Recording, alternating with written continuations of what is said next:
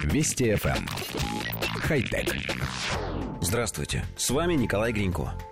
При проведении спасательных работ, эвакуации раненых и доставки оборудования экстренные службы сталкиваются с проблемой последней мили. Самая современная техника не способна преодолеть некоторые препятствия, возникающие перед спасателями на месте происшествия.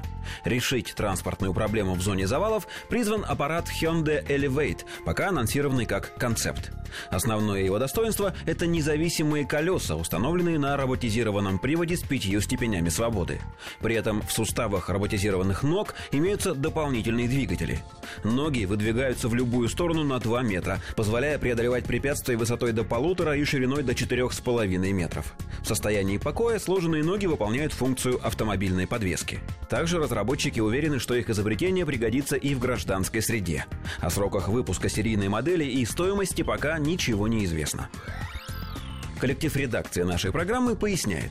Инженеры проектируют четырехколесное транспортное средство, каждое колесо которого установлено на собственной многосуставчатой ноге.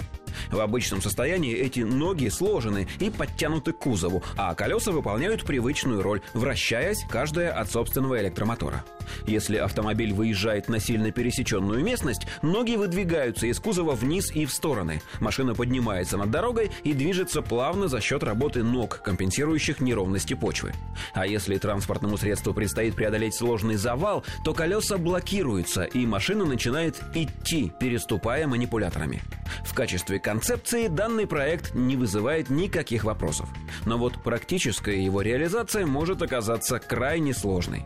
Дело в том, что эти самые автомобильные ноги будут подвергаться таким нагрузкам, что их нужно изготавливать из сверхпрочного материала, оборудовать сверхпрочными суставами и сверхмощными, но компактными электродвигателями. Насколько нам известно, на данном этапе развития технологий человечество не обладает ни тем, ни другим, ни третьим. Что ж, придется подождать, причем довольно долго. В ближайшие лет 10 на такой машине никто из нас на рыбалку не съездит. Хотя... Вести FM. Эм. Хай-тек.